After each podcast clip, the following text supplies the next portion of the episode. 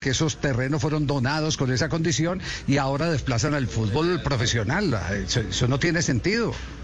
Es una falta de respeto con algo que además es cultural y tradicional.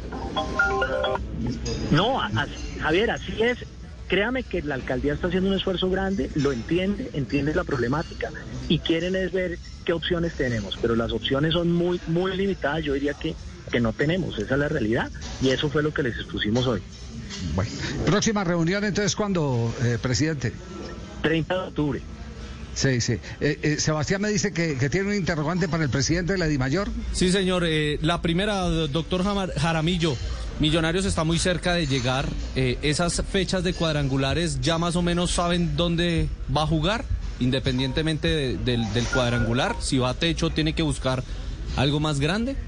No, no, no sabemos todavía y, obviamente sobre esa realidad que hay la posibilidad que Millonarios clasifique y perdón y también Santa Fe eh, tenemos que trabajar sobre esa realidad y no tenemos hoy una solución para esas fechas del 15 al 22.